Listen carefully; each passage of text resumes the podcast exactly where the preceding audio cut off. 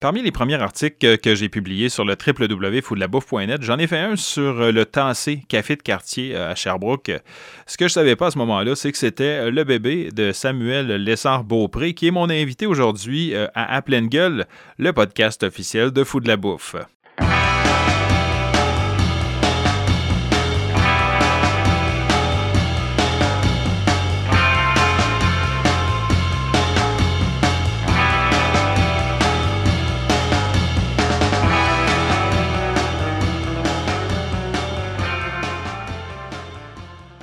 Alors, salut Samuel. Salut Patrick. Comment vas-tu? Très bien toi-même. ça va très bien. Merci d'avoir pris du temps pour venir en studio avec moi. Ben merci de m'avoir invité. Enregistrer euh, un podcast aujourd'hui. Il fait un peu euh, pas beau à l'extérieur, mais justement, c'est, on va parler d'un truc fort intéressant pour une journée où il fait un peu moins chaud. Hein. prendre un bon café. Yes. Donc, euh, je vous explique vite, vite, puis ensuite, je vais laisser Samuel se présenter. Samuel est un des gestionnaires de l'entreprise Géogène Micro-Torréfacteur. Euh, qui est une compagnie qui fait du café, euh, de la torréfaction de café de troisième vague, qui est située à Sherbrooke et qui commence à faire des petits un peu partout. Je vais te laisser présenter ton entreprise. On a le vent dans les ailes. totalement. Parce qu'en en fait, je dis ça parce que là, c'est sûr que personne ne voit rien, mais. mais le logo. Le logo, c'est une bernache, donc c'est ça la blague. Euh, ben, en fait, c'est ça. Géogène Micro-Torréfacteur existe depuis 2016. Ça a été démarré, en fait, en marge de mon ancien commerce qui s'appelle le Tassé, Café de quartier, que j'ai démarré en 2010, seul. Dans la foulée, j'ai rencontré euh, Guillaume Isabelle, qui est maintenant associé avec moi dans Géogène, qui est en fait euh, le tarifacteur, la personne qui s'occupe d'opérer le four, tout ça. On a un troisième associé qui s'appelle Pascal Boisvard, qui s'est ajouté dans le fond à l'équipe en mars 2020. Puis euh, voilà, donc on est là. Puis là, on, a une micro, un endroit de micro-tarifaction. Et là, on est à ouvrir quelques, quelques succursales qui vont être plus café, plus service au comptoir. On va même dans une succursale ajouter le service de vin. OK. Donc, euh, voilà. En tout cas, ça sent bon dans l'Est quand ça brûle. Ouais. Eh, Colin, ça sent bon de la torréfaction. Ouais, sérieusement, ben, c'est ça. Mais ça, ça fait partie des choses qui étaient comme un peu. En fait, oui, c'est quand on est voisin immédiat d'une place de torréfaction, on, profite des émanations. Euh, nous, ce qui est pas pire, c'est que c'est une torréfaction artisanale. Le volume actuel de notre entreprise fait qu'on torréfie à plein comme une journée et demie par semaine. Fait qu'on ne devient pas non plus euh, une nuisance. C'est pas agaçant. Ça peut devenir agaçant quand n'importe quelle odeur qu'on sent sans arrêt 24-7 peut devenir agaçante. Donc nous, on, est juste, vu qu'on est artisan, on est correct, on, se fond bien dans le, décor du quartier. On va partir euh, du début, euh, le tassé. On s'est déjà rencontrés par le passé. Je vais expliquer aux gens. un des premiers articles que j'ai fait sur foodabouffe.net, c'est je me suis pointé au tassé, j'ai pris un snack, puis j'ai dégusté, j'ai fait des photos et ensuite, par la suite, j'ai fait un petit article sur le tassé, un peu à votre insu, mais je l'ai fait quand même.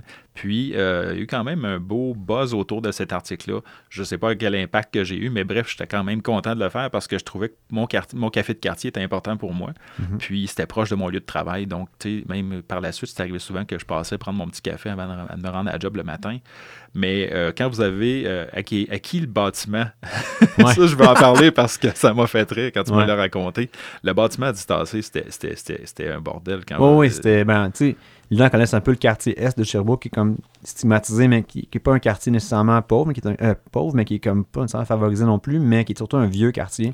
Euh, moi, je suis, je suis de l'Est, mais l'Est plus euh, la paroisse Marie-Reine. Les gens appellent ça des paroisses, mm-hmm. moins aujourd'hui, en tout cas. L'autre côté de la rue Garte, mais bon, je marchais la rue Murray, qui est juste à côté du Tassé, en fait, le temps du cégep, puis c'est toujours un coin que j'ai trouvé attrayant physiquement.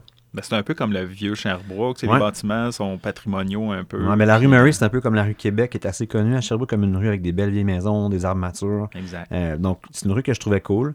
Euh, le projet initial du Tassé, je ne le voyais pas nécessairement dans l'Est. J'avais comme plus divisé sur un autre bâtiment dans le Nord. Mais le temps de monter le projet, ce bâtiment-là était plus disponible. Donc, je me suis, je me suis retourné vers l'Est. Puis là, on a commencé à regarder un petit peu les bâtiments. Je trouvais que la rue Conseil, en fait, qui est comme justement entre la rue Gott et la rue King, c'était un bon, plan pour un café de quartier. C'était pas la rue King, donc c'était pas nécessairement trop commercial, mais il y avait un certain achalandage. On était à distance de marche du CHU, à distance de marche du complexe Saint-Vincent qui abritait dans ce temps-là l'Agence des services sociaux. Euh, fait qu'il y avait un potentiel vraiment intéressant d'un point de vue euh, de l'achalandage. Mais bon, la maison qu'on a trouvée qui était à vendre n'était pas chère. Euh, on l'a visitée, elle n'était pas à notre goût tant que ça. Ma blonde est, rentrée dans la maison une fois. Puis moi, je l'ai visité comme 5-6 fois avec des corps de métier, mais elle, elle avait un mauvais, mauvais feeling. C'est une vieille, vieille maison qui avait comme une centaine d'années. Puis euh, quand on allait la visiter, en fait, la maison, c'était pas le propriétaire qui était là, mais c'était euh, sa mère. On a compris que c'était sa mère. Puis à chaque fois qu'on allait visiter la maison, euh, sa mère nous disait Ah, mon fils, il était en dehors, il était en dehors. Elle disait ça comme ça, avec cette expression-là. Ma blonde, un jour, a comme un, un espèce de flash. Elle dit Check bien s'il n'est pas en dedans. Comme de fait, le, le propriétaire était en attente de procès Oh. pour complot pour meurtre. Ah, D'ailleurs, son, ouais, son histoire est sur euh, Un tueur si proche, l'émission à Canal D. Ça arrête pas d'être le fun. L'affaire, en fait, je peux en parler, là, je fais un- c'est l'affaire Lagacé-Filion, mais sans entrer dans les détails. Euh, bref, le monsieur est en prison. On a compris ça. On a compris pourquoi la maison aussi était aussi délabrée, puis aussi peu chère jusqu'à un certain point. Avoir su, par contre, avant dans la démarche, on aurait peut-être mieux négocié, mais bon, ça, c'est une autre histoire. Fait que euh, voilà. Puis, puis au début, je disais à ma blonde, on devrait-tu faire du marketing avec ça? Tu sais, puis là, non. Elle voulait pas qu'on se serve de l'histoire pour promouvoir l'emplacement, Ouais. nécessairement. Mais ça nous a permis d'être propriétaire d'un bâtiment qui allait devenir un bâtiment euh, à usage euh, multiple, là, et résidentiel et commercial. Donc moi, j'ai habité au-dessus euh, les cinq premières années à peu près du café. Mhm. Puis on a aménagé le rez-de-chaussée euh, en café. Ça n'a pas été de tout repos, mais c'était un bon plan, je pense, pour, euh, pour commencer. ouais, puis c'était un beau petit café. Quoi. Il y avait peut-être une quinzaine de places assises. Officiellement, je me rappelle bien, c'était comme 20 23 places 23 places. assises, assez tassées. Là. Ça, c'était, pré-COVID, quand, quand, qu'on pouvait se mettre collés. Là. Puis que c'était correct de souffler sur un gâteau puis que tout le monde en mange. là. Exactement. Euh, ça, avec quelques places en terrasse. Fait que mettons une quarantaine de places en haute saison là, pour accueillir les gens. On, on faisait beaucoup de take-out aussi parce qu'on avait développé une, une expertise puis une certaine rapidité dans l'organisation pour servir le café. Fait que c'est un peu l'objectif. ouais. Ce que j'aimais beaucoup, moi, c'est que j'arrivais là un matin, puis là, je disais, regarde, aujourd'hui, j'ai besoin d'une claque sur la gueule, qu'est-ce que tu me proposes? Puis il te sortait de quoi? Il te sortait une recette vite vite. Tu Ah, je vais te- faire un, triple expresso. Toi, tu euh, prenais un café tonnerre, je me rappelle des fois, c'était avec une shot d'espresso sur du café filtre. Fait que plutôt que de faire la shot sur de l'eau chaude comme un americano, mais on faisait ça sur du café filtre. ouais, c'était violent. là. ouais, on avait la caféine du filtre puis le, le côté euh, goûteux, corsé du, de l'espresso. Les palpitations qui venaient avec. Évidemment. Mais bon, c'est ça. Mais tu sais, des fois, j'avais besoin de ça. Euh, je te dirais même de ce temps-là encore, peut-être j'en aurais besoin. Mais là, c'est parce que je travaille de jour à la radio. De soir, là, je travaille du contenu pour le mois de décembre parce que c'est Noël pour mon blog. Fait que là, je me couche à 2 h du matin tous les soirs de ce temps-là. Café. Puis à travers de ça, je fais un live à tous les soirs sur TikTok. En tout cas, c'est le bordel. Euh, donc, euh, donc, le tassé, ça a été ton premier bébé. Ouais. Euh, que vous êtes- toi, tu as été propriétaire du tassé quand même un bout de temps. Ah, presque, en fait, on on j'ai vendu en 2018, c'était comme dans la neuvième année, Ouais. mettons. Euh, ouais. Fait que, euh, en 2010, ça a grandi vraiment. Pour vrai, ça faisait que grandir d'année en année. Mais c'est devenu un peu lassant au niveau de- des défis plus euh, de développement parce que euh, le tassé, c'était très lié à l'emplacement, c'est très lié à moi. Pas le genre de concept qu'on pouvait facilement, mettons, euh, dupliquer, là, avoir voulu avoir un deuxième café. Disais faire un deuxième tassé, ben, ça aurait peut-être pas marché. Non, parce que c'était trop un projet euh, identitaire puis très lié à. Moi, je continue à penser par contre que des, des restos ou des commerces de cette envergure-là, le propriétaire ou la propriétaire, ils font pour beaucoup là, dans l'ambiance puis dans le concept. là. Clairement. Mais c'est ça. Fait que, ouais. Fait que presque. Moi, je dis presque 10 ans, même si c'est pas tout à fait 10 ans, là, mais. Mais est-ce que je me trompe aussi ou est-ce qu'à un moment donné, euh, toi, ton, ton focus, c'est plus dirigé justement vers le café, vers le produit en tant que tel?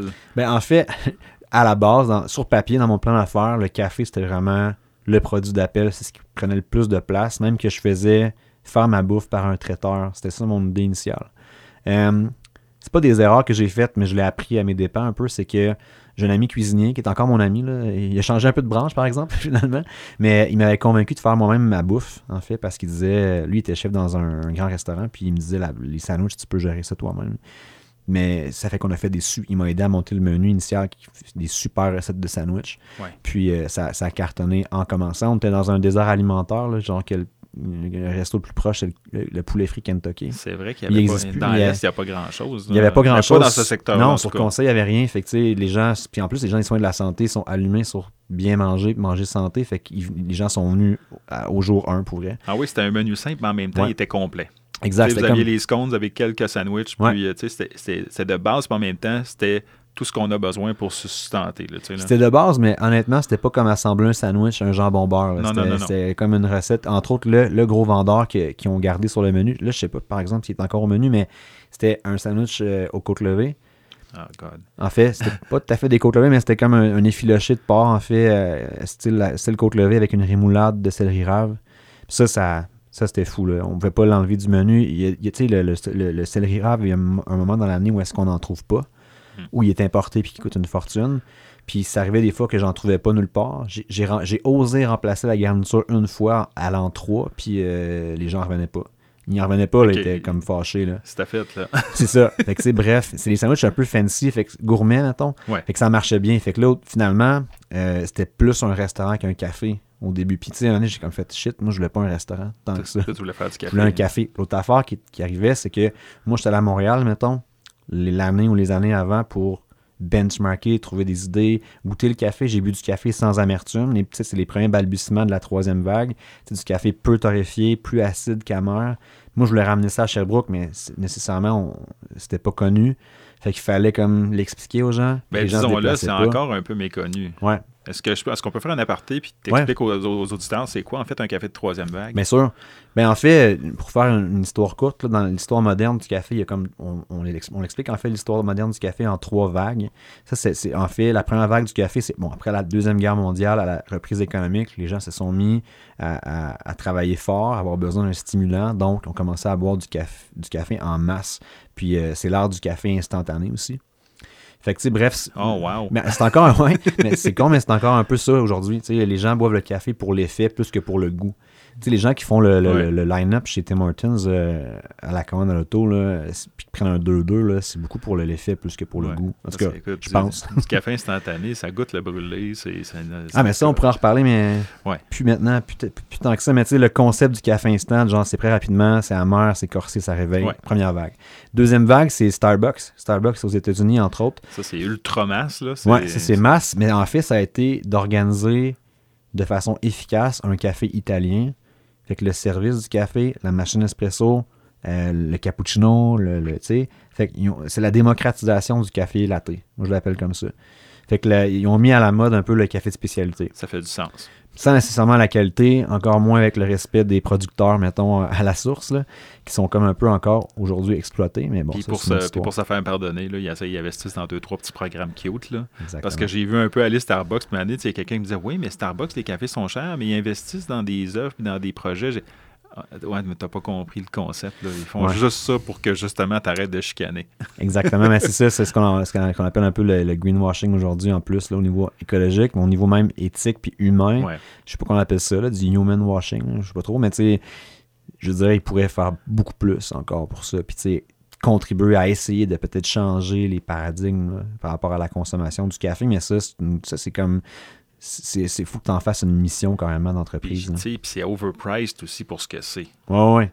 Euh, moi, c'est la raison pourquoi d'emblée, je ne vais pas chez Starbucks parce que ça me tente pas de payer un prix de fou de même pour un café comme ça. Mais surtout que tu connais un minimum le café, puis tu te rends bien compte que ça vaut pas 6 piastres pour Non. euh, 12 onces. Mais tu sais, il y a des marchés comme l'Australie où Starbucks a fermé des boutiques parce que les gens là-bas sont connaisseurs.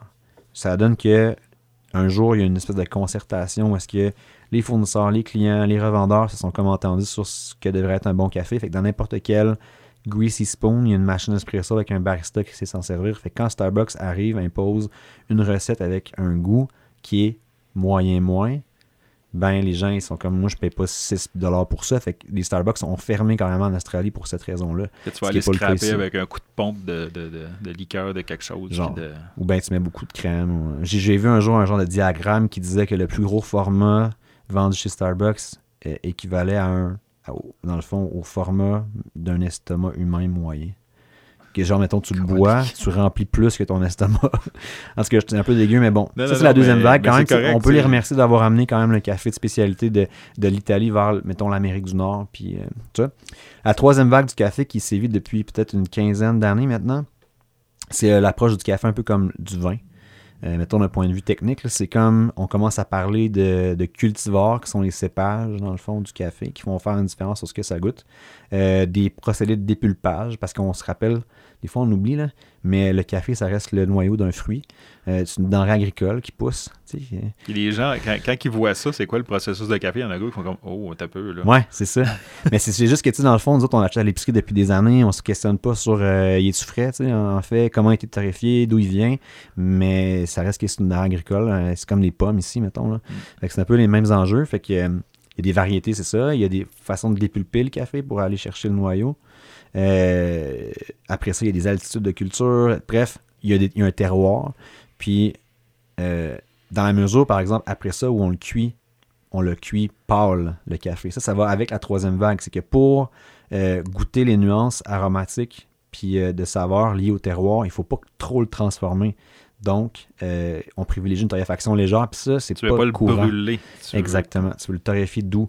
Mais en même temps, ça, ça fait que le café de type troisième vague est beaucoup plus acidulé. Puis ça, l'acidité dans le café, c'est quelque chose à apprivoiser, puis on n'est pas du tout habitué à ça.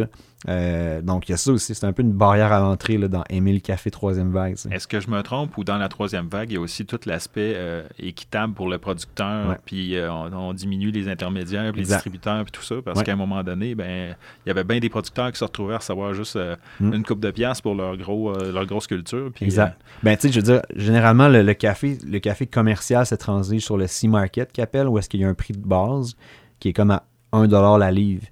Puis là, j'ai pas les chiffres exacts, mais il me semble que dans certains pays, pour 1$ US la livre, dans certains pays, pour justifier la culture, puis pour que les gens puissent avoir un revenu décent, euh, il faudrait payer 2, 2 piastres en montant là, la livre. 2,25, je pense, la livre. Fait que c'est- pas assez, au niveau du C-Market. Mais là, dans le café de spécialité, ce qu'on va faire, c'est que, oui, par exemple, on va sélectionner les grains, puis on va exiger un peu plus aux fermiers. Puis ça aussi, c'est un peu discuté parce qu'on devient très exigeant. Hmm. Pour des fois, des, oui, des, des prix à la livre qui sont vraiment supérieurs. Des fois, pas pour des énormes quantités de café non plus parce que sur une ferme donnée, c'est peut-être pas toutes les parcelles euh, puis tous les caféiers qui vont donner des super résultats.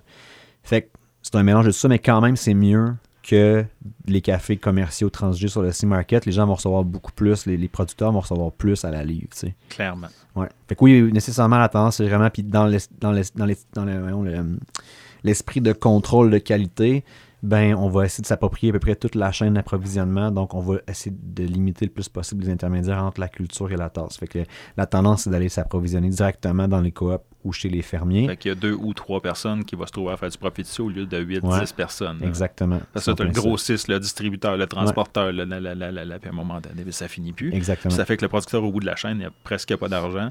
Ouais. Il a travaillé comme un forcené à entretenir ses champs, à faire en sorte que, que ses arbres euh, produisent des beaux, euh, euh, des, des, des, des beaux grains de café, tout ça, puis Ouais. qu'au final, ben, il se retrouve avec pas Mais d'argent. c'est exactement les mêmes enjeux qu'on a ici au niveau de l'agriculture. Puis là-bas aussi, on de la misère avec la relève. En fait, ils n'ont pas de relève non plus dans les. Puis souvent, justement, vu que depuis des années, depuis des centaines d'années, on, on exploite un peu les, les- les gens qui cultivent le café, ben là, les générations suivantes décident de cultiver autre chose que le café parce Ouais. que c'est pas viable.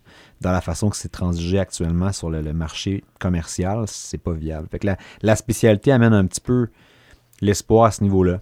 Euh, mais, encore une fois, comme dans n'importe quelle tendance, il y a des gens qui exploitent un petit peu l'histoire du fermier, puis qui vont faire du pouce sur le, le- le- justement sur l'histoire. Ils vont, ils vont justement faire leur marketing, euh, aligner leur marketing sur leur trip to origins, sur le fait qu'ils soient, qu'ils sont directement euh, liés au fermier, mais à la fin, le fermier ne reçoit pas nécessairement plus. C'est juste une belle histoire Ouais, pour ça. justifier un prix. Fait que là, il faut faire attention aussi à, Mettre à la photo d'un producteur sur le sac, puis. euh. Exactement. L'appeler par son prénom, mais dans le fond, lui, à la fin, il ne reçoit pas nécessairement plus de sous. C'est pour ça qu'il y a de plus en plus ce qu'on appelle des rapports de transparence, des tarifacteurs qui vont même jusqu'à livrer le même à révéler, c'est-à-dire le prix exact qu'ils ont payé le café. Ah oui, ça va jusque-là. Ouais, puis de plus en plus, c'est une tendance. Fait que les, les tarifacteurs troisième vague vont rendre cette, cette, euh, information-là publique.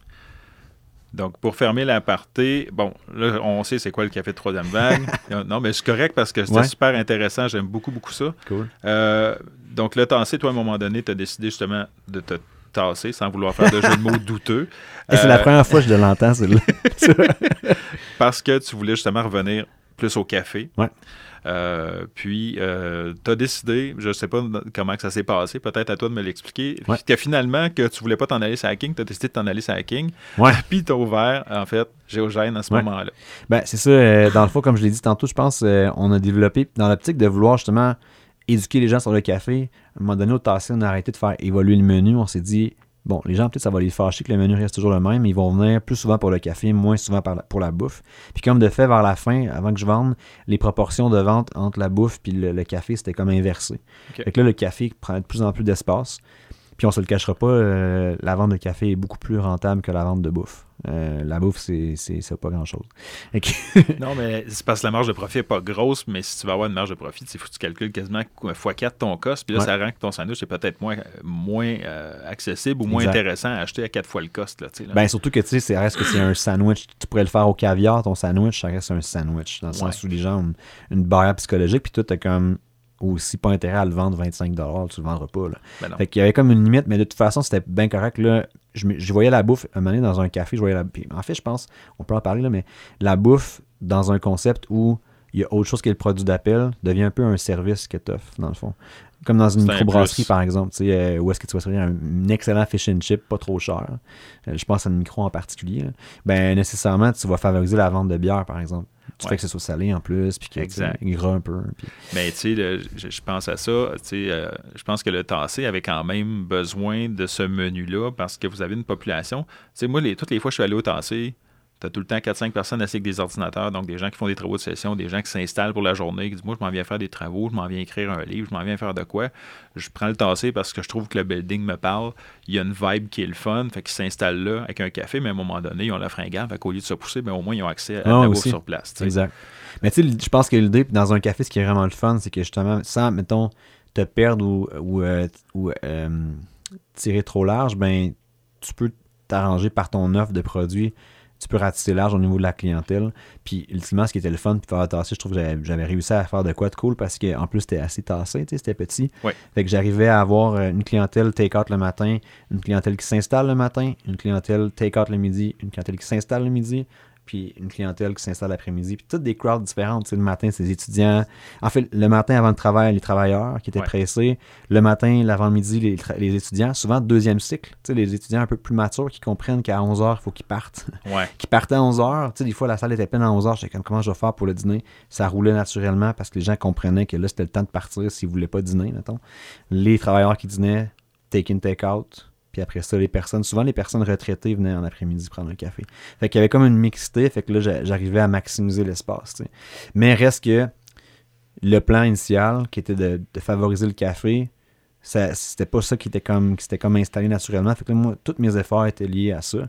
Fait que là, plus ça allait, plus le café, je trouvais ça intéressant à tous les niveaux.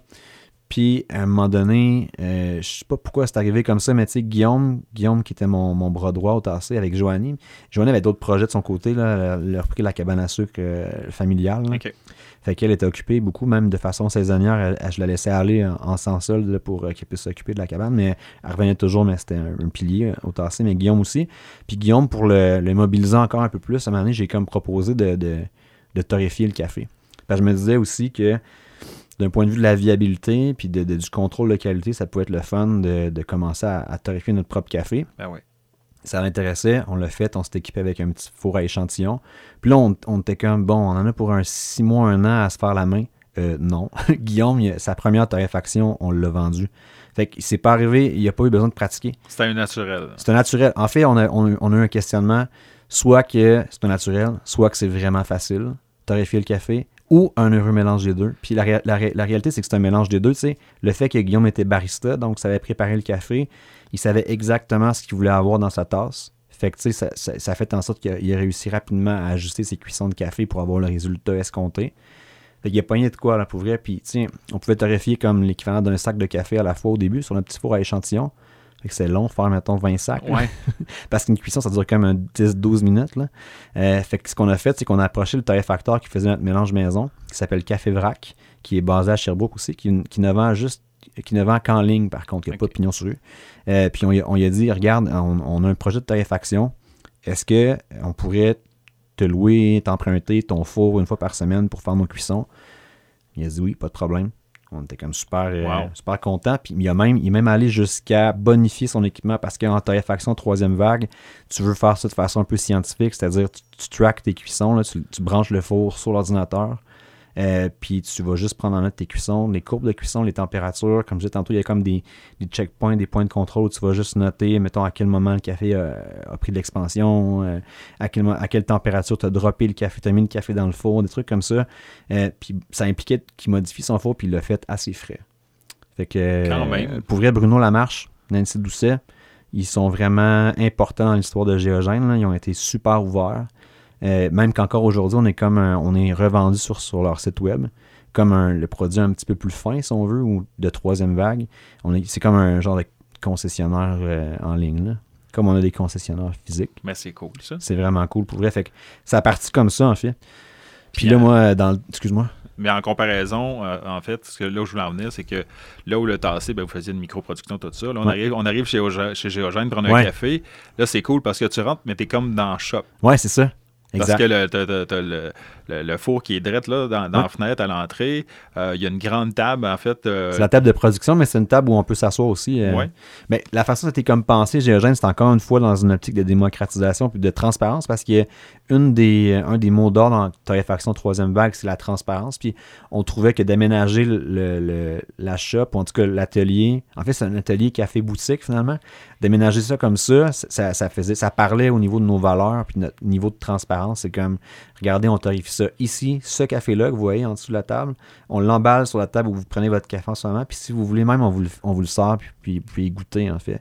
Fait qu'on aimait l'idée, que- là ça amène, avec le volume qui augmente, ça amène vraiment certains défis d'avoir tout en Ouais. même place, mais on, on trouvait ça vraiment le fun que les gens puissent être carrément dans le processus. Fait que, encore aujourd'hui, les gens viennent le mardi, puis ils rentrent, puis Guillaume est en train de torréfier, fait qu'ils peuvent se poser des questions. Juste au niveau décor, je trouve ça Ouais. cool. Tu arrives parce que tu as les sacs de grains qui sont là, Ouais. t'as le four qui est là, Ouais. t'as la grande table. Tu sais, je suis arrivé un matin, puis euh, il y avait 5-6 personnes autour de la table. Je suis allé chercher mon petit café vite vite il y a quelques semaines. mais Je faisais, euh, J'animais un live pour une compagnie à Sherbrooke. Ok, cool. Euh, fait que j'étais allé chercher mon, mon expresso avant de commencer parce que j'étais comme. euh, Ouais. j'étais tout croche. On voit bien des gens comme ça le matin. Fait que là, j'étais arrivé au live, puis j'étais bien craqué parce que c'était un Facebook live qui durait 7 heures. J'ai fait un- C'était un marathon. Là. Eh boy. Ouais, mais euh, j'étais bien content d'avoir mon petit café. Puis là, à un moment donné, ben, je, je fais un changement de costume parce qu'il fallait que je me change pour l'affaire. Puis là, il est où mon expresso? Là, je veux mon expresso. Ça me le prend. C'est clair. Mais ouais, c'est ça. Mais non, mais c'est ça. Puis on on a, on a pensé vraiment comme ça. Puis même que, tu sais, là, avec le volume, comme je disais, qui augmente, ça devient un défi parce que le mardi, ça a vraiment d'une shop. Même que des fois, ça traîne. Tu sais, moi, je suis le, le- je vais le dire de même, là, je suis l'anal de l'équipe, dans le sens où euh, je- moi, j'aime ça quand c'est rangé puis c'est propre. là. Fait qu'on, ça amène un défi là, quand même de juste garder ça clean pendant qu'on prépare les, les sacs, d'être Ouais. organisé, qui c'est quand même une chaîne de production parce que là, il faut. En plus, nos sacs, on les étampe encore à la main. Là, fait que là, c'est très, très crafty. Là. Fait que, on étampe à la main, on étiquette à la main, après, on remplit, après, on classe, après, on prépare les commandes. Fait que c'est comme une. euh, c'est du Fordisme. Là, tu sais, je veux dire, on essaie d'être, d'être efficace dans un espace qui est finalement plus ou moins adapté pour la, la- la production. Mais on trouve ça trippant, par exemple, que le four soit là et que les gens le voient. Est-ce que j'entends que vous voulez peut-être changer votre processus? Ben, je pense qu'on n'aura pas le choix éventuellement de, de- premièrement pour, pour le stockage, parce que plus ça va, plus on veut, on veut en fait améliorer en premier notre façon de s'approvisionner. Puis généralement, si on s'engage à terme avec des, euh, des fermiers ou des coops ou des importateurs qui travaillent en ligne directe avec les, les fermiers, il faut s'engager euh, d'avance pour des, quand même des grosses quantités de café. Fait que, tu sais, des fois des 16, 20, 32 sacs de 150 livres. Puis, tu sais, au QG, au QG, quartier général, au QG, en ce moment, on peut pas stocker plus qu'une quinzaine de poches. Fait que là, on va souvent à Montréal chercher du café chez les importateurs qui, eux, ont un entrepôt. Fait que là, probablement, ce qu'on va faire éventuellement, c'est qu'on va commencer peut-être par louer un entrepôt pour le café vert. Puis avoir toujours dans la, la, la, la- la shop la dizaine de sacs qui va nous servir dans les semaines à, à venir. C'est comme dans les deux semaines à venir. Mais là, on anticipe une augmentation du volume avec les succursales, Avec entre les autres. succursales, ouais. Fait que là, éventuellement, le four, je pense qu'on n'aura pas de l'envoyer dans une zone industrielle, dans une, une vraie shop. Mais on- moi, je continue à réfléchir à une façon de garder une partie, peut-être garder le- le- le- la partie test de cuisson.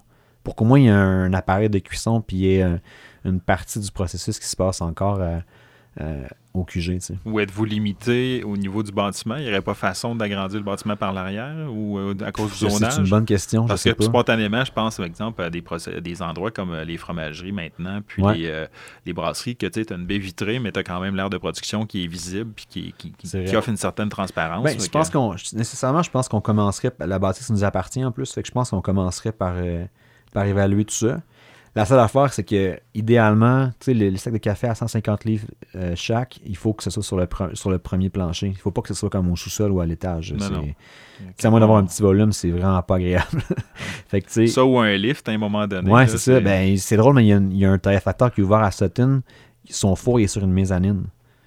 Je suis comme, c'est cool pour le moment parce que j'imagine qu'ils n'ont pas un énorme volume, mais le jour où ça marche, euh, tu sais, lever des. Ils ont peut-être un, convoyeur ou un, un de charge, mais je sais pas.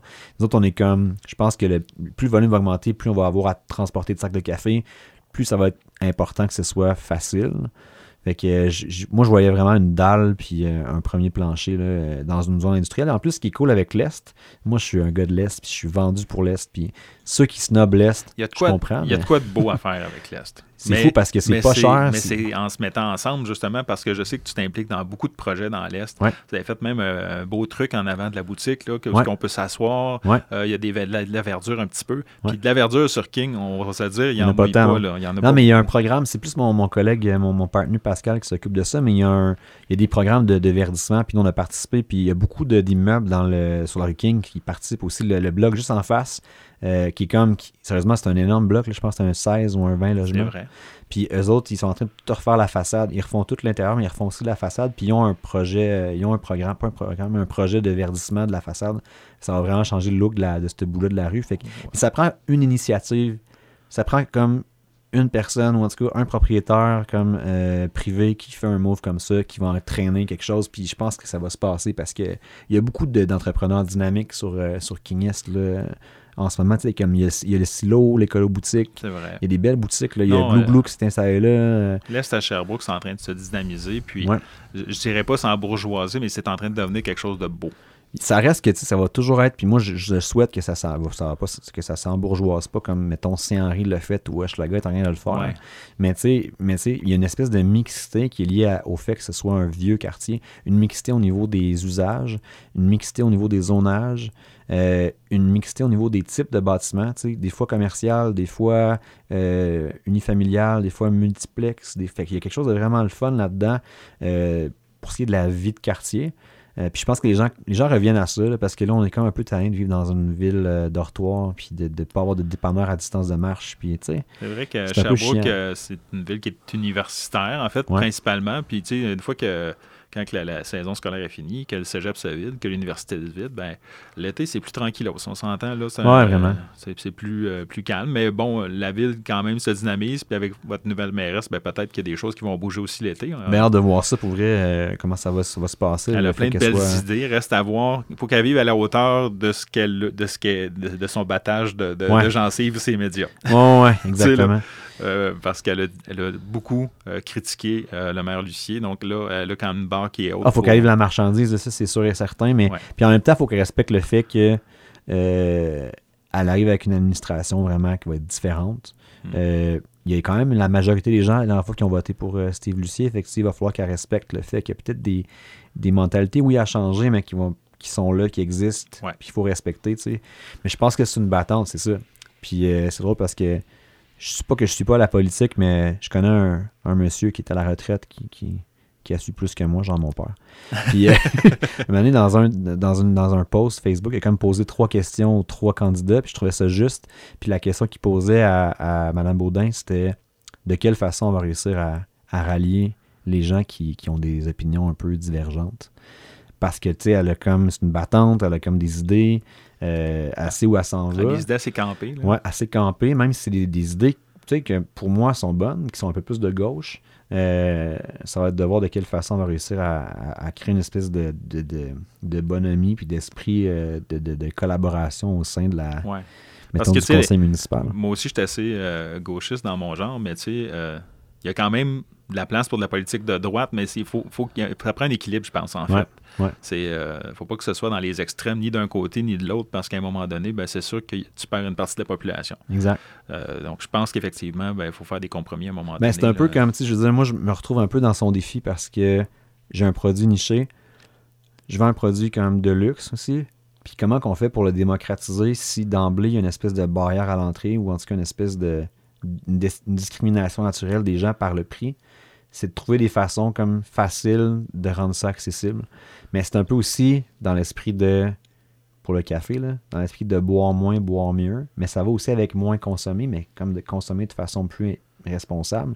Puis ça prend pas nécessairement de l'argent pour ça. C'est plus, c'est plus une conscience. Pas obligé de boire 12 onces de café pour boire un bon café. Tu peux prendre genre un café par jour que tu te fais toi-même, dans le fond, avec un super bon café que tu as acheté au café du coin. Ça va te revenir moins cher que d'aller t'acheter un 2-2 chez Tim, X large, mettons. Exact. Fait que c'est ça. Mais tu sais, bref, je, je vois un peu. je ne sais pas si c'est tiré par les cheveux, mais tu sais, je comprends les défis qu'il y a là. Ça me fait penser aux défis que moi j'ai. C'est lié au fait qu'on a amené ou à ramener une espèce de mentalité euh, différente ou peut-être plus, je veux dire pas plus pure, mais c'est plus, plus humaine, peut-être plus, euh, plus consciencieuse. Ouais. Si euh, on se concentre sur le produit en tant que tel, euh, parce que Géogène, c'est écœurant. Euh, moi, personnellement, quand je passe à Sherbrooke, puis j'ai la chance, parce que bon, je passe plus souvent à Sherbrooke, mais quand je passe à Sherbrooke, j'arrête chez Géogène, je vais chercher mon café. Euh, en plus ben, d'être une aire de production, ben, il y a la boutique. Euh, tu peux prendre ton café là. Il y a des petites bouchées qui sont intéressantes aussi. Ouais. Puis ça n'avait pas un menu de fou, mais vous avez toujours quelques bouchées de dispo, puis c'est bien correct comme ça. Je pense que oui. Mais le produit en tant que tel, il y a beaucoup de gens encore que je pense qui connaissent pas le café. Ouais. Quand on veut trouver un bon café, quand quelqu'un dit OK, moi je décide là, que je m'achète un moulin à café, euh, je veux euh, euh, boire du bon café, je commence par où? Qu'est-ce que je fais? Ben, tu sais, d'emblée, là, c'est c'est- c'est pas, c'est pas vraiment compliqué parce que il n'y a pas de bonne réponse dans, dans le monde du café, comme dans n'importe quel univers euh, qui implique le goût. Là, tous les goûts se discutent, Ouais. tous les goûts se- sont acceptables. C'est plus de trouver ce qui va te convenir, en fait, comme buveur de café. Fait que le meilleur, moi je dis souvent, le meilleur café est celui qu'on préfère. Mais après ça, dans l'esprit de respecter le produit, l'esprit plus puriste, ben, il faut apprivoiser premièrement les torréfactions légères. Parce que de la même façon, là, je vais faire une, une analogie de steak, mettons. Je veux dire, un amateur, je, je vais peut-être vexer les véganes là, qui écoutent, là, mais, Pas en tout. mais en tout cas, euh, ou de toast, peut-être de toast serait moins sensible, mais de, de steak est est meilleur, je trouve. Mais tu sais, c'est comme un steak, quand tu aimes le steak, tu le manges euh, saisi, genre, ou peu cuit. Ouais. Tu ne manges pas comme cramé, que c'est comme la- cette- c- cet animal est mort en vin, tu sais, moi je trouve. Ouais. Le café, c'est un peu la même chose. Comme n'importe quel aliment, finalement, c'est que plus tu le transformes, plus tu le cuis, mettons, moins goûte ce qu'il devrait goûter à la base. Là, tu le dénatures. Tu le dénatures, exactement. Fait que si tu veux vraiment goûter le café, puis commencer à parler de cultivar, de terroir, de millésime, en guillemets, qui sont les années de culture, euh, d'altitude de culture, de, de, de procédé de dépulpage, tout, ça, ben, nécessairement, il faut que tu, tu t'apprivoises ta torréfaction légère parce que la torréfaction foncée va tout annuler ça, va tout masquer finalement ces subtilités-là. Je comprends. Fait que si tu veux vraiment goûter un café en fonction d'où il vient, tu vas le goûter quand il est torréfié léger. Généralement, tu le fais euh, avec un- une, pas une mais une, méthode de type filtre. Euh, parce que le filtre, pour faire simple, on va parler beaucoup en, termes de ratio eau et café. Euh, eau et café sec quand tu fais l'infusion.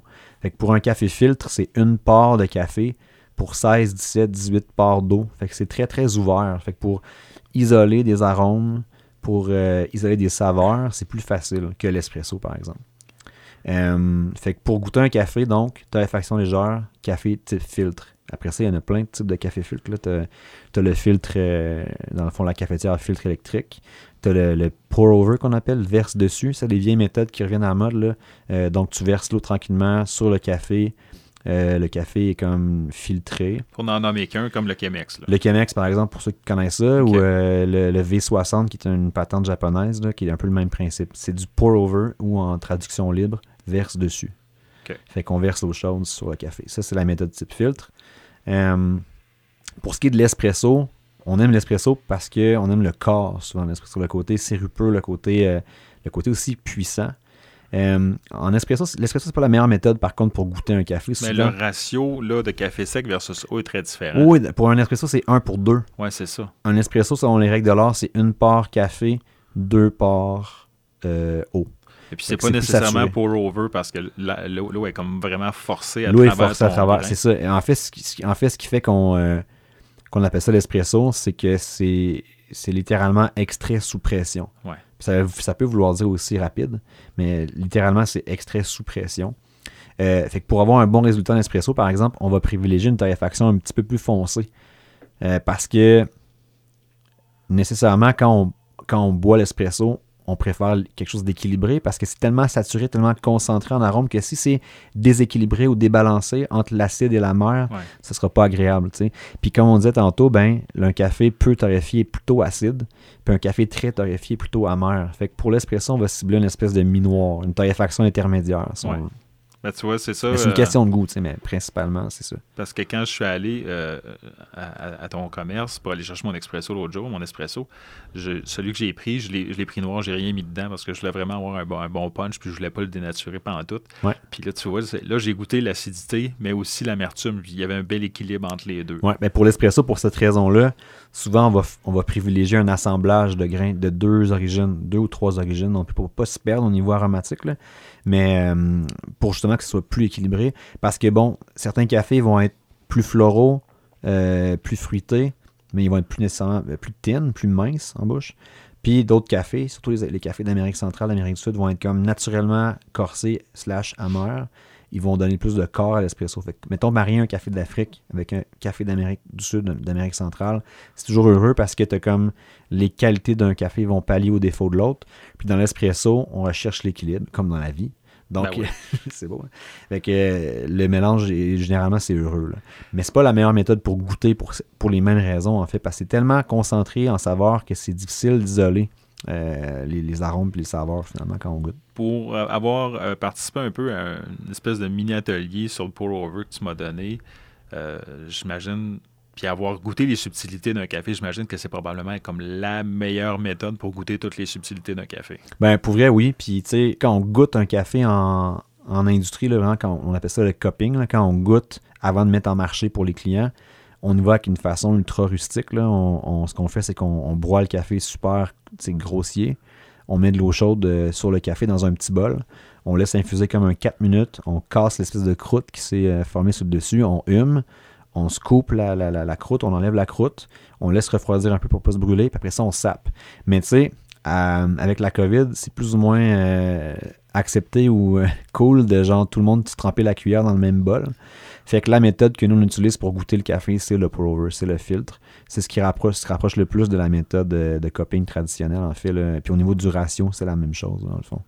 Fait que c'est ça. Une part café, 15-16 parts d'eau, en généralement, comme dépendamment du format de l'infuseur, un genre de 4-5 minutes. Puis en tant que, consomm- en tant que consommateur, est-ce que c'est préférable d'acheter euh, ton sac en grains ou t'es mieux de l'acheter déjà, euh, euh, ben, en fait, euh, mou- moulu? Moi, je pense que tu poses la question, mais tu connais la réponse, Patrick. Ben, moi, je vais te dire que probablement tu l'achètes en grains puis tu le mous toi-même au fur et à mesure. Ouais, exact. Ah non, c'est vrai. mais pour d'expliquer peut-être le pourquoi. Ouais, mais ça, c'est vraiment c'est critique pour vrai. Le... Puis d'ailleurs, euh, les gens à la maison, si vous voulez bonifier votre café à la maison, là, pour step up your coffee game, tu comprends-tu?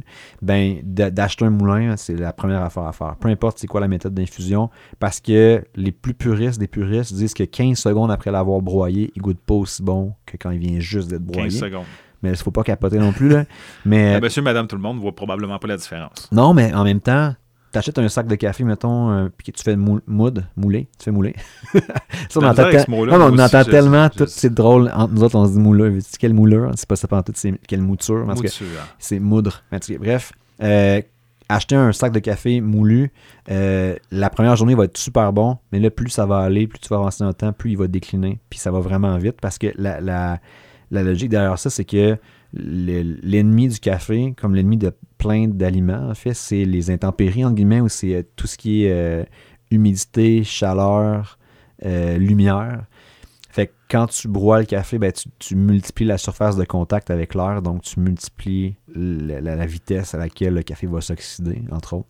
Alors, là, Donc, je- nécessairement, il va, se, il va décliner. Fait que, tu sais, pour cette raison-là, de broyer le café juste avant l'infusion, puis ça, c'est la force des coffee shops, là. sauf des coffee shops italiens qui veulent rouler, là, qui mouent Ouais, d'avance. là. n'aimera pas, mais Ouais, il y, y en a- il y en a full qui font ça comme ça. Puis même, il y en a, par exemple, dans les, dans les cafés 3 vague, j'ai vu ça, qui font ça quand ils veulent faire vieillir un café. Euh, là, on va en reparler, mais, Ah. Mais pour vrai, le café, maintenant, avec la troisième vague, on met généralement sur les sacs. Ça, c'est un bon indice que votre torréfacteur, c'est un troisième vague, c'est qu'il va y avoir une date de torréfaction sur le sac. Quand est-ce qu'il a été cuit? S'il n'y en a pas, c'est pas un troisième vague. C'est pas transparent. Fait que Ok. c'est pas un troisième vague. Fait que généralement, les gens à cette heure qui savent ça vont regarder les dates de, de torréfaction, puis vont faire comme je veux mon café le plus proche possible de la date de torréfaction. Mais le piège, c'est que quand il est trop frais, euh, il n'est pas à son plein potentiel aromatique. C'est souvent 7, 10, 14 jours après. Ah, OK. Fait qu'on peut gérer notre coin café, par exemple. Ce qui est cool d'avoir l'information sur le sac, c'est que tu peux gérer ton, ton, ton inventaire de café à la maison comme ça.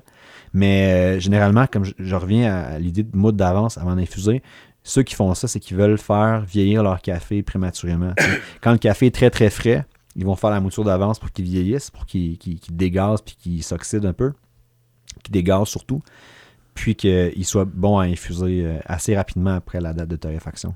Là, euh, je veux démystifier un truc. Est-ce que c'est vrai que euh, le grain de café, quand on l'achète, que de le garder au congélateur, c'est bon?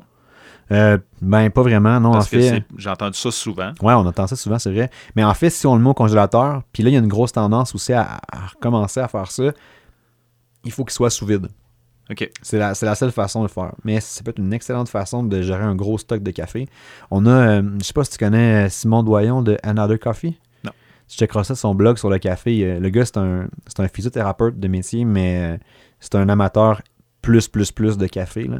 D'ailleurs, il faisait comme une. euh, il y avait comme une émission spéciale avec Edica, entre autres, une, une compagnie qui vend des machines. Là, ces temps-ci, je pense que c'est en ligne ces, ces jours-ci. là.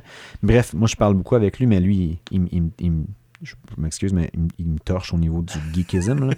c'est ça. Mais lui, il a fait, là, le, il a fait le, le test. Puis ce qu'il fait, c'est qu'il va portionner en doses euh, son café en grains. Par exemple, lui, il sait que pour un espresso, il a besoin de 20 grammes. Fait qu'il préportionne ses doses de 20 grammes qu'il met au congélateur, Sous vide. sous vide. Là, à ce moment-là, c'est correct. Là, c'est correct. Parce qu'en fait, le, le, le- le congélateur, c'est un milieu qui est quand même assez sec, mais c'est plein de, de contaminants. Fait que, puis le café, c'est ultra poreux. Fait que du moment où tu le mets, si tu le laisses à l'air libre ou dans un sac où il y a de l'air, ben, il va prendre le goût du, des aliments. Le goût de congèle. là. le goût de congélateur, il va le prendre assez vite, puis c'est pas, pas agréable. Mais si tu le mets au congélateur, c'est une bonne idée dans la mesure où il est sous vide ou vraiment scellé comme Donc, il si tu achètes un sac de café parce que tu dis, bon, euh, je, je m'en achète en prévision de, Ouais. qui est sous vide, c'est correct, tu le Ouais. gardes au congèle, mais une fois que tu l'as ouvert, t'es mieux de le garder Ouais. comptoir à ce moment-là? Température pièce dans un contenant hermétique, c'est-à-dire avec un joint de- d'étanchéité. Ou nous, euh, là, je vais faire une petite plug sur des produits qu'on vend euh, chez Géogène, mais on a trouvé un, un- un contenant qui s'appelle Airscape.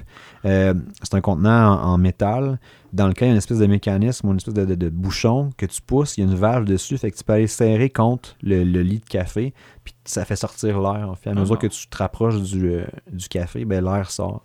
Fait que c'est la meilleure affaire, ça, pour conserver le café. Ou sinon, comme je disais, n'importe quel contenant hermétique avec une bague de caoutchouc là, pour le, le sceller dans un comptoir, dans un, c'est-à-dire dans une armoire de comptoir, à l'abri de la lumière. Fait que nécessairement un pot opaque, idéalement. Euh, puis, ce qu'on dit souvent aux gens, c'est de- d'acheter ce qu'ils vont acheter, mettons, au café du coin, idéalement, ce qu'ils vont consommer sur une à deux semaines. Pour justement, pour avoir un roulement, puis éviter Ouais. que le café vieillisse C'est pas ça. bien, puis qu'à un moment donné, il goûte. C'est ça. Pas Faut juste, bon. c'est ça. Puis je reviens sur l'idée de la date de torréfaction. Puis là, de plus en plus, on voit des gens qui, sont, qui capotent avec la date de cuisson. Il faut pas capoter non plus. Là, je veux dire. Puis même jusqu'à 90 jours après la date de- de torréfaction, là, s'il est gardé en grain dans les bonnes conditions, le café va super bien sortir. Il y en a qui font même des tests qui est encore meilleur des fois une trentaine de jours après la torréfaction. Fait faut pas virer fou, mais, quand ça fait 6 mois, 12 mois, 1, 3 ans, 10 ans que c'est torréfié, peut-être pas 10 ans, là, mais c'est quand ça fait un bout, là, là puis on ne sait pas en fait, mais c'est- la réalité dans, la, dans le café commercial. là. Eux, les shops marchent jour et nuit, là, puis ils remplissent des étagères, des épiceries. Ouais, il n'y a pas de rotation, on n'a pas d'informations, à moins de savoir lire leur code barre ou les numéros de l'eau. On ne sait pas ça fait combien de temps que Ce c'est qui n'est pas torréfié. le cas. Non, exact. Autre question, euh, au niveau de la mouture, que je sais qu'il y a différentes moutures de café. Ouais. Ben, c'est quoi les- le truc à, à retenir? Exemple, bon, tantôt, on disait peut-être que la meilleure méthode, c'est le café filtre. On Ouais. pourrait se concentrer sur filtre et pour over, maintenant. Ouais. Donc, euh, c'est quoi à ce moment-là la meilleure mouture pour faire La type de mouture a vraiment un, un lien avec la méthode d'infusion, euh, puis avec les ratios, comme on disait tantôt, parce que généralement, c'est qu'on va vouloir infuser le café dans un certain laps de temps. Fait qu'on va vouloir que l'eau passe à travers le café pendant un certain laps de temps, à plus ou moins rapidement. Puis c'est avec le degré de mouture qu'on va soit favoriser le passage de l'eau ou ralentir le passage de l'eau. Fait que ça dépend vraiment des, des- des- des types de machines, mais pour le filtre, c'est une, mouture assez grossière. Euh, je dirais euh, peut-être du sel cacheur, genre OK. dans le style. là. Euh, mais encore une Comme fois, on s'ajuste. Ouais, c'est assez gros pour vrai pour du filtre, du filtre ouais. Euh, mais encore une fois, je veux dire, on peut. Après ça, ce qui est cool, c'est que de savoir ça, de savoir l'effet que la, que la mouture sur la vitesse d'infusion ou le temps de contact entre le café et l'eau, ben, on peut ajuster la puissance du café en ajustant la mouture. Ben Fait que oui. je reviens à l'importance du moulin. C'est que quand on n'a pas cette option-là, on le fait broyer au, euh, au café du coin, on est pogné avec un café qui est broyé d'une certaine façon. Tandis que si on fait la mouture à la pièce, exemple pour une tasse de café filtre, euh, ça nous prend une dizaine de grammes de café. Ben, si une fois on le broie puis c'est trop fin, ben, la fois d'après on le broie plus grossièrement puis ça y est. c'est- Tandis que si c'est tout broyé d'un coup, on n'a pas ce, ce luxe-là. là. Puis est-ce qu'il y a. euh, est-ce qu'il y a une préférence en matière de moulin à café ou bien si celui que j'achète à 15$ chez Tic Géant va faire la job?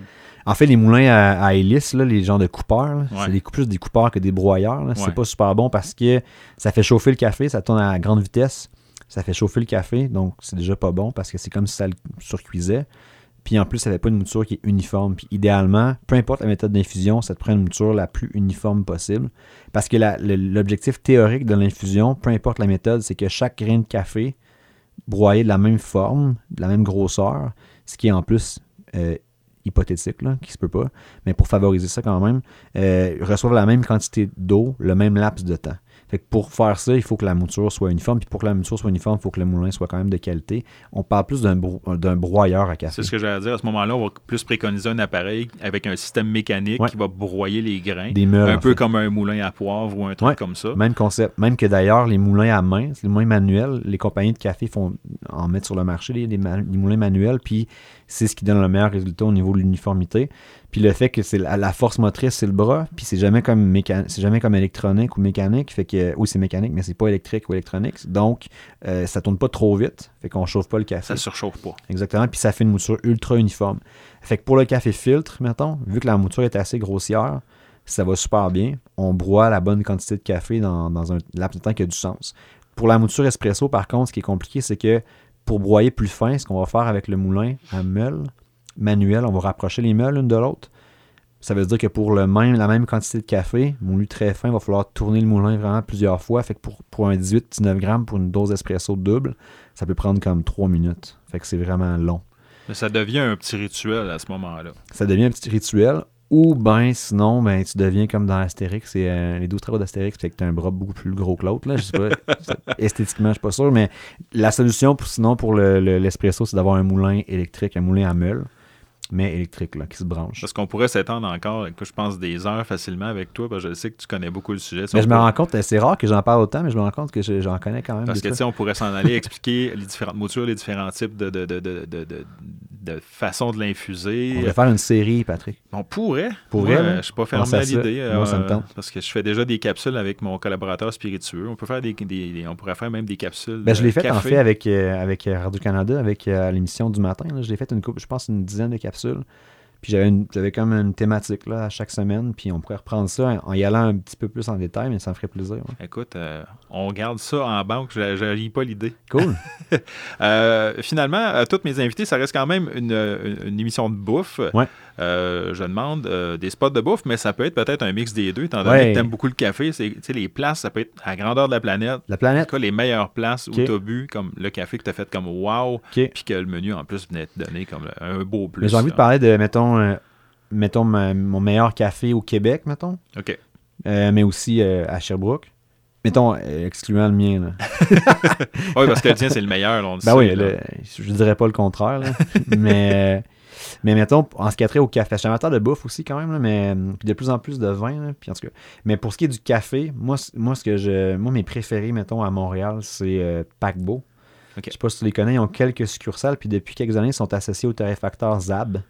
Puis euh, moi, là-bas, j'ai bu des, très bons cafés ailleurs à, Montréal, mais il y a même des, fois, puis je me rappelle encore très bien une fois où je suis allé prendre un café sur le plateau, euh, sur la rue Mont-Royal, où j'ai bu la meilleure shot même encore aujourd'hui, je pense que c'est une des que j'ai bu de ma vie, mais où j'ai le pire service. Oh de café. Je pense que le barista m'a même pas adressé la parole. Il, a comme commandé en levant le nez. C'était bizarre. Même la, clientèle était comme un peu weird. Je pense que c'était un lieu un peu plus bobo. C'était très bourgeois. Là, il y a peut-être 10 ans. Là, fait que ça commençait. Fait que, mais tu sais, moi, je suis jamais retourné là-bas. Tandis que quand je suis rentré chez Packbo la première fois, il y avait une vibe plus. Moi, j'ai une vibe un peu plus aussi comme ça. Là, mais il y avait une vibe vraiment plus skater. Une vibe, une vibe un peu plus comme punk.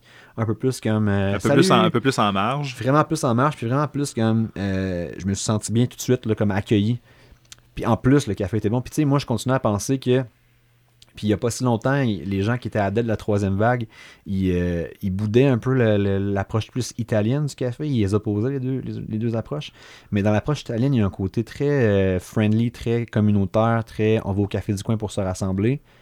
Dans la troisième vague, c'est comme si c'était plus une appréciation comme intellectuelle ou cérébrale du café, moins euh, sociale. Puis je trouvais que chez Paquebot, on, il arrivait finalement à joindre les, à joindre les deux mondes. On parlait d'équilibre tantôt. L'équilibre. Je trouvais que c'était parfait. Fait que moi, à ce jour, euh, ça m'a marqué cette fois-là. Puis j'y retourne. Puis on est allé dernièrement, puis on est tombé sur trois des quatre propriétaires. On a jasé. C'était vraiment transparent. Je sentais que, que c'était le fun.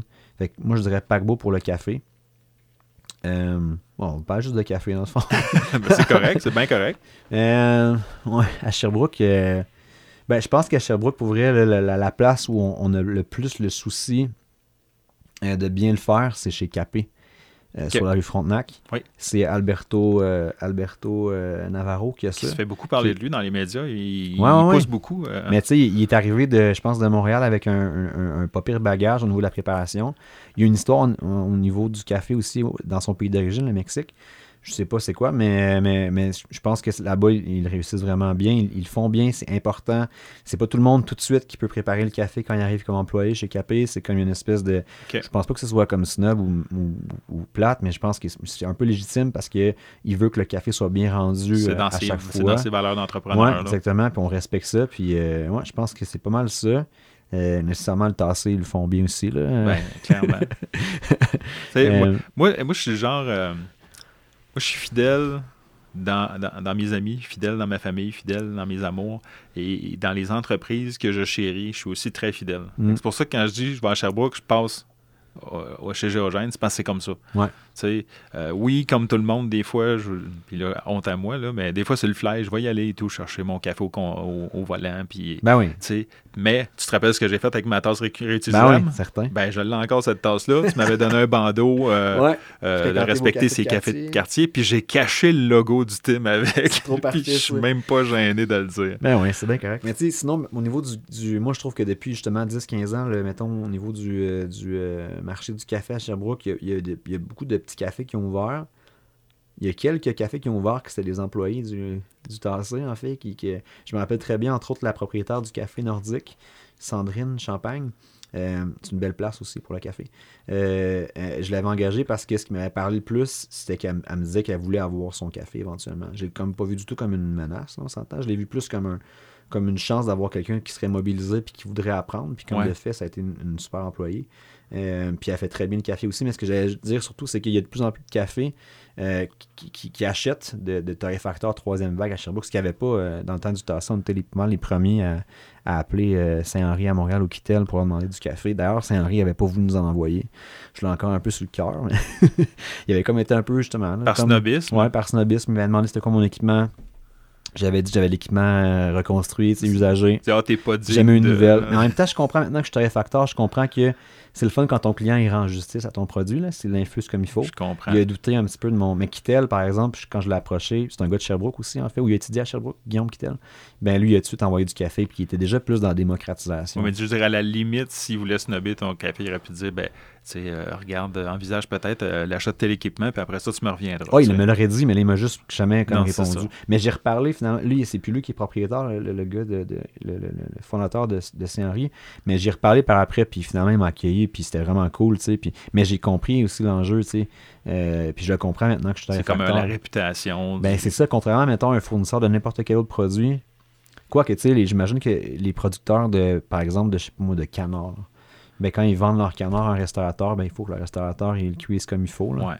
Mais d'autres, c'est payé, on dirait. C'est comme si, vu que les gens sont pas trop trop au courant de, de, de, la chaîne entre la torréfaction et la, préparation, ben, c'est comme s'il si, est mal préparé. Ils, ne feront pas la distinction entre s'il est mal préparé ou si le café n'est pas bon.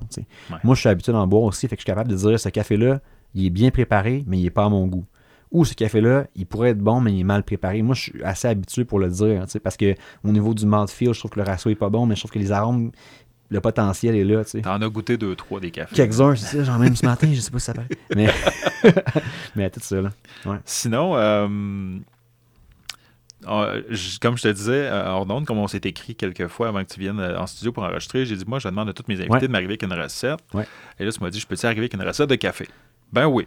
Pas de problème. C'est un peu, euh, ma seule, la seule affaire, c'est que c'était comme un peu hors saison, mais c'est pas grave. Mais on peut, euh, tu peux juste la survoler. Puis en fait, moi, je fais un article qui résume euh, l'épisode, puis je mets je la recette. la recette, ouais, c'est ça, je l'ai écrite en plus. Mais dans le fond, nous autres, c'est une recette estivale plus. En même temps, ça peut être le fun d'en parler pendant une journée d'hiver. Dans les fêtes. Ouais, mais pourquoi pas? Parce qu'en en fait, c'est vrai, ça me fait juste penser que ça peut vraiment être récupéré pour un café, un café glacé alcoolisé. Genre. Bon, tu vois. Ou un drink, en tout cas. Mais euh, dans le fond, c'est deux affaires. C'est euh, au... En fait, c'est justement, c'est drôle parce que c'est Paquebot qui a un peu mis ça sur la map, le, fameux café limonade. Oh. Café limo, même que là, il en, en canne, puis euh, c'est vraiment super bon. Du café limonade. Café ah et limonade mélangés ensemble. En fait, le café de type troisième vague, on disait tantôt, il est comme plus acidulé. Il se marie très bien au citron. Ben le côté tarte du citron euh, on le retrouve, dans le fond, souvent dans le café troisième vague. Fait que le mélange des deux est vraiment heureux. Là. Fait que dans le fond, moi, je voulais partager une recette de cold brew, café infusé à froid et de limonade maison. C'est pas compliqué. Ça doit juste être parfait. Ça. Puis là, dans le fond, tu peux décider dans la proportion que tu veux de mélanger les deux. Mais le cold brew, en fait, café infusé à froid, c'est pas full compliqué à faire. Ça prend pas de, ça prend pas de, d'appareils. Il y a des appareils qui se vendent pour ça, mais ça se fait dans un pot maçon. Fait que généralement, tantôt, on parlait de ratio. Tout est dans tout. Je pense que j'ai bien fait mes affaires. J'ai même expliqué les ratios. En tout cas. fait que dans le fond, ce qu'on fait, c'est que je n'aurais pas dans le fond de, quantité exacte, mais je vais donner plus des ratios pour l'infusion. Ben, parce qu'en fait, tu peux faire une grosse batch, puis le ratio reste le même. Exactement, c'est de respecter le ratio puis le temps d'infusion. Fait que pour le cold brew, moi, ce que je ferais, attends, pour une quantité normale, de concentré, parce que ce qui va sortir de, cette recette-là, c'est un concentré de café infusé à froid. Fait que c'est euh, une part de café pour huit parts d'eau. C'est ce que je fais quand je fais mon cold brew. Pourrais, dans, une, dans un pot maçon. Ouais. Un pot maçon, tu peux finalement, après ça, bah, tu laisses infuser comme un, 12 à 18 heures, euh, puis tu filtres, soit à travers un filtre euh, à café bien ordinaire, ou tu mets à même le pot maçon un coton fromage avec un élastique, puis quand tu, euh, quand tu viens pour le filtrer, tu fais juste le, le switcher de bord ben vers un contenant. Ça, c'est pour le cold brew. Fait que euh, infusé comme un 12 à 18 heures. Plus il va être infusé longtemps, plus il va être comme intense. Là, on cherche une mouture grossière, comme si on faisait un café grossière, ouais, comme un café filtre. Ensuite, la limonade. Euh, limonade, c'est pas super compliqué à faire. Là. Fait que, euh, ça prend comme euh, un. En fait, nous, ce qu'on faisait au, café pour l'été, on avait en plus des fûts. Fait un fût de café à froid, poussé à l'azote en plus, fait crémeux. Puis un fût de limonade maison qu'on aromatisait toujours aux fruits. Fait que peu importe votre recette de limonade, OK, donc citron, sucre, eau. En fait, le sucre, c'est le sirop simple. Un sirop simple avec des fruits. Fait qu'un sirop de queue de fraise, tout le, monde, tout le monde sait comment faire ça ou à peu près. Donc à quantité égale. À quantité égale, sucre et euh, liquide, jus par exemple. Exact. Euh, on fait le sirop simple de cette façon-là. On ajoute le citron pour faire une limonade. Puis à la fin, mais ben, soit qu'on les boit euh, indépendamment ou on les mélange les deux. nous, ce qu'on faisait, c'était un deux tiers limonade, un tiers café froid.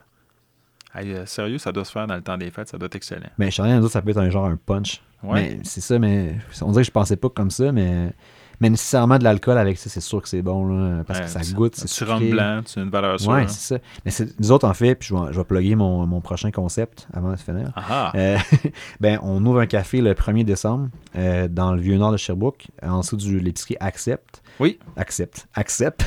Ah oui, euh, je, vois exactement c'est où. C'est l'ancien café Mano, en fait, qui est au coin, c'est euh, Victoria et Prospect. Puis, on va commencer comme un café parce qu'on va lever aussi un permis d'alcool. Puis, on va switcher ça le soir en café buvette. avec ah. service de vin, de cocktails, de bière, puis de la bouffe. Puis là, c'est pas encore officialisé, mais on, on s'associe à Bowman pour faire ce projet-là. Fait que la oh. bouffe va être sur la coche. Ouais, je sais que ça va être la grosse coche. fait que bref, puis on va avoir quelqu'un qui est à l'intérieur en ce moment, qui, est Edouard Fagnon Fabi, qui va nous faire une carte de cocktail euh, classique et aussi beaucoup à base de café. On a discuté euh, aujourd'hui, en, fait, de peut-être revisiter les recettes de café alcoolisé classique. Ben oui. Fait que ça. Parce que Coto Bowman, chef Suzy, c'est euh, le génie, ce fille-là. Pour vrai, ouais. je veux dire, il y a beaucoup de bons restaurants à Sherbrooke, là, Antidote, l'empreinte, Bowman, mais Suzy, c'est une des top chefs. Mais tu sais, euh. ils ont toutes leurs forces, là. Je veux dire, si tu parles de l'empreinte, chef Charbonneau, c'est une bébite, c'est un gars qui est hyper génial. Tu sais, oui, pour l'inspiration, pour les, les, les, voyons, les, euh, les, pas les inventions, mais les, les nouvelles affaires. Ah oui, oh, il essaye des trucs, il, est très curieux. Ouais. Il est toujours comme. tu y parles, puis même quand tu y parles, on dirait qu'il est trois jours en avant de toi. il réfléchit tout le temps. Il y a tout le temps quelque chose, un projet créatif. qui rentre dans sa tête. exact, c'est un esprit super créatif. créatif Mais tu sais, Chef Suzy est très. euh, très Méthodique. Oui, oui. Puis j'ai mangé là une fois, moi, puis euh, ça a juste à donner que j'ai mangé juste, juste une fois, mais mon Dieu, que je suis sorti de là, puis j'étais satisfait de ce que j'avais mangé. J'ai eu un deux minutes presque à tous les trucs que j'ai goûtés Ouais. quand je suis allé. Ah, moi aussi, ça, des c'est places. rare que ça m'a fait Tu sais, les places que tu prends. parce que moi, je, moi, je suis du type compulsif. Là, genre, je sais pas si ça vient avec le café ou Toi, mon côté hyperactif. Moi, je suis type hyperactif. fait que souvent, quand j'ai à manger, je mange vite. Mais tu sais, quand moi, je me pose pour regarder une assiette, ça veut dire que c'est c'est un chef-d'œuvre. Ouais, c'est ça. Puis moi, ça m'arrive chez Bowman, ça m'arrive à l'antidote aussi, évidemment. L'antidote, euh, je sais pas si tu connais. Oui. C'est, en tout cas, euh, l'antidote, puis C'est une autre place que tu te trompes pas. là. Oh mon dieu, mais c'est c'est ça. Antidote, c'est comme le gars, il, euh, le gars, il a fait un stage chez Alinea à Chicago, Luc. Puis tu sais, ultra, tra- ultra sacoche. Euh, ses plats sont toujours raffinés. Je pense qu'il réfléchit longtemps ses recettes avant de les mettre au menu. Euh, il est très, très, très méthodique en fait. On a des bons, des bons restos. Puis ce qui est cool, c'est que ces trois restos-là servent notre café.